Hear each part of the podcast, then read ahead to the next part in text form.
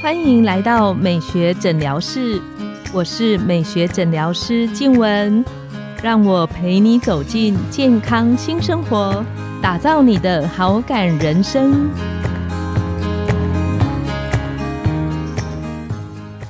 欢迎光临，我是你的美学诊疗师静文，让我陪你练习好感人生，走进健康新生活。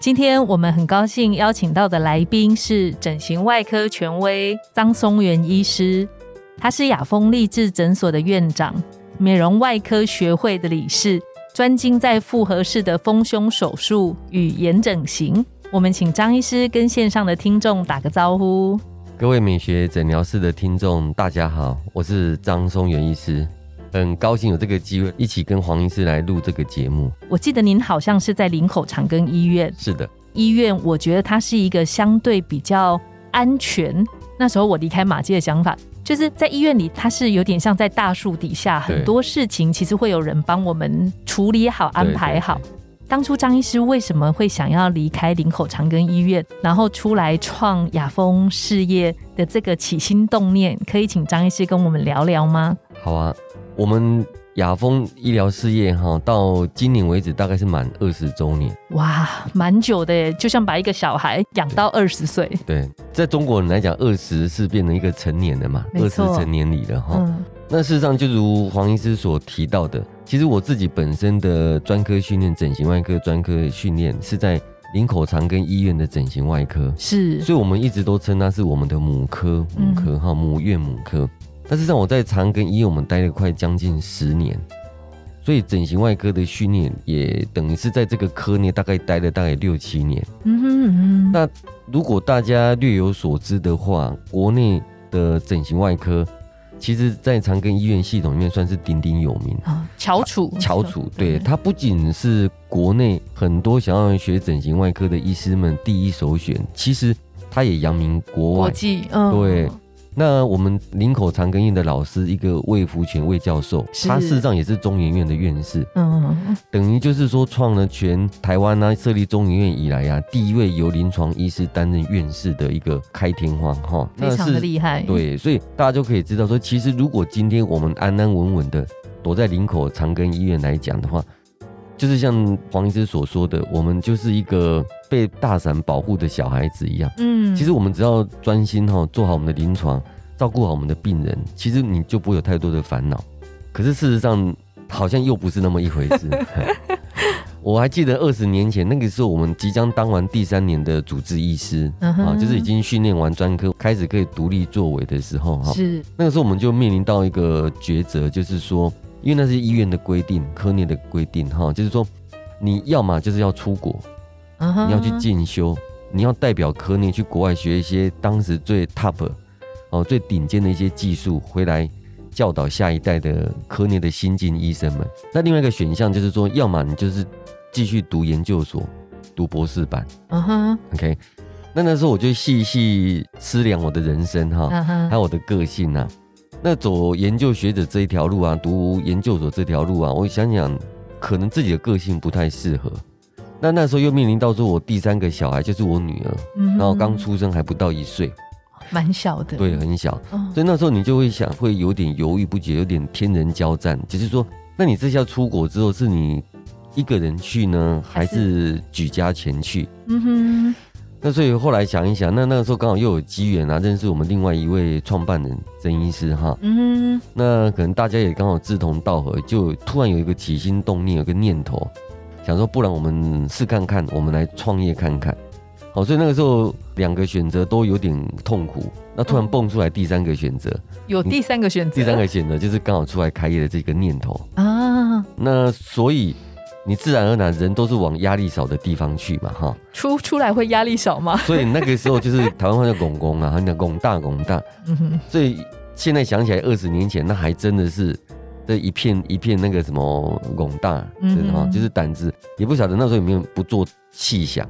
啊。大家都知道说，其实出来开业还有还是有出来开业要面临到的问题啦，哈。其实很多，其实是很多的哈。其实。从以前躲在医院底下，你只要管的事情是你跟病人之间的事情。嗯，到后来出来开业之后，你要处理的事情，除了跟病人之间的事情之外，还要处理你跟你的员工、你的伙伴，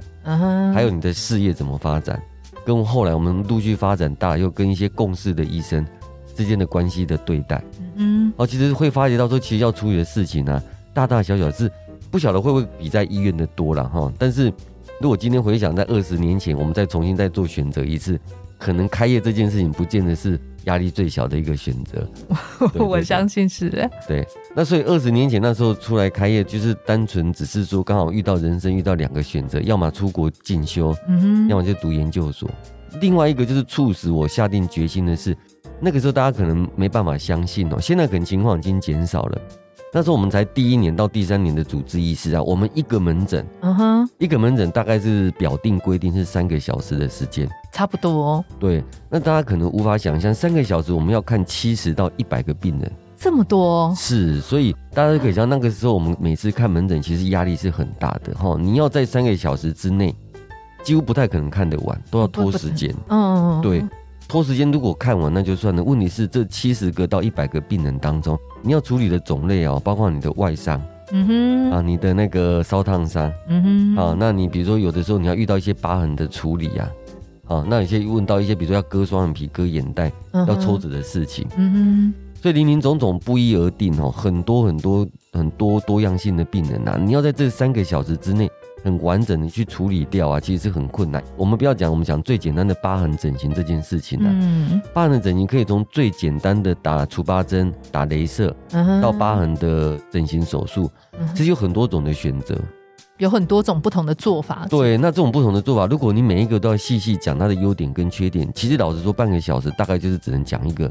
一个病人，嗯嗯嗯，那大家可以想，那接下来呢？我们如果尽心尽力把这一个病人解释完了之后，接下来你要处理后面在外面等的那四五十个病人的心情，这是真的。那所以我们常常压力会很大，嗯，好，那加上如果说又还有一些来做美容手术的病人，你手术前的咨询、手术后的关怀、手术后的追踪，其实就是因为这样子的起心动念哈，再加上遇到这样子的困境，所以更让我们觉得说，如果说。大家额外介绍一下，我们整形外科的训练分两大块，一块是叫做重建，嗯哼，重建就是说哈，把破损的东西把它补到齐，嗯哼，那一个叫做美容，美容就是说本来一个好的东西让它变得更好，嗯哼，这这是两大块，不同的范畴，对，不同的等于是逻辑啦，医疗的逻辑跟你的一个服务的概念，嗯哼嗯哼，所以后来我们发现说，其实我们还是比较，或许在当时之下会觉得说，好像做美容这一块。对我们自己心情上面好像比较喜欢这样子的工作了，是是。但这种事情其实必须要花很多时间，要磨医生的耐性，磨病人的心情，嗯哼。哦，所以这个需要有另外的流程去做才可以。也就是让我们觉得说，如果说真的决心要开的话，其实可以从这方面去着手哈。那大家千万不要以为说张医师真是选对赚钱的路了哈。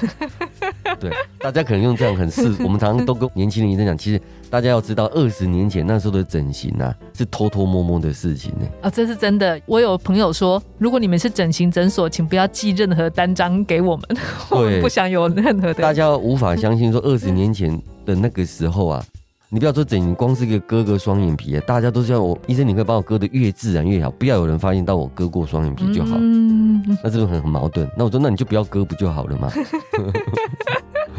好，所以大家可能不知道，那个时候我们说那时候叫民风哦，很闭塞，嗯，哦，资讯又不流通，嗯哼，所以很多的病人呢，其实他单纯就是一个朋友介绍，哦，然后或者是说啊偷偷摸摸啦来来问的，其实大家那个时候都不太敢去做分享，去做曝光，更不要讲说现在还有什么代言人呐，YouTube 啊，整天整天都很在炫耀自己做过整形，好，所以其实二十年前那个时候要出来开业，对我们来讲是一个天大的挑战。哦，虽然我们是顶着长庚医院的光环出来的哈，可是老实说，压力其实还是很大，其实是很大的。哦，所以就是我刚刚前面讲的，等开业之后，我们才知道说开业的压力在哪里。开业之前都充满了美好，啊，等开业之后，你才发现都是世界的可怕。对，那二十年前出来开业就是这样懵懵懂懂一路出来。那甚至那时候我们出来开业的时候，哈，师长是对我们很大的期许。他期许的意思不是说期许你做的更好，他的意思说你们不要忘记，你们还是一个医生。好，所以千万不要忘记说，不要被金钱迷惑掉。嗯哼，好，所以说你还是要做一些符合你的职业道德的事情。当然，当然，当然，他们也开玩笑讲说，如果你们真的做不下去，随时欢迎你们回来长庚医院的。好，那当然，这个就就既然走上这条路啊，我跟郑医师来讲，我们两个人就是互相扶持，就说再怎么样撑下去，我们一定要把它做得好。好，所以那时候我们出来开业，除了就是说我们需要寻找一个新的医疗服务环境之外，我跟他我们也有点志同道合啦。其实说那个时候我们发现到说，长庚医院整形外科之所以可以这么棒的原因是，不是？出现了好多个伟大的老师、伟大的医生，其实是因为大家都一起想要把长庚医院整形外科这个招牌啊，把它树立的好。因为我们更老的老师，大家应该都听过叫罗惠夫医师啊，知道整形外科里面非常有名、对很有爱心的一个、充满爱心的一个医生哈，大医生。所以他要做的事情，除了做很多行善的事情之外，其实他照顾了很多可能年轻的医生。所以我们那时候跟。郑医师，我们一起出来开业的时候，其实你看，我们开业的时候，我们不用我们两个人名字去当诊所的招牌，嗯，好，那但是我们是另外取的另外一个名字。其实我们那时候就是想说，将来我们是要经营这块事业，我们也希望说把长庚医院学到的这个精神，哈，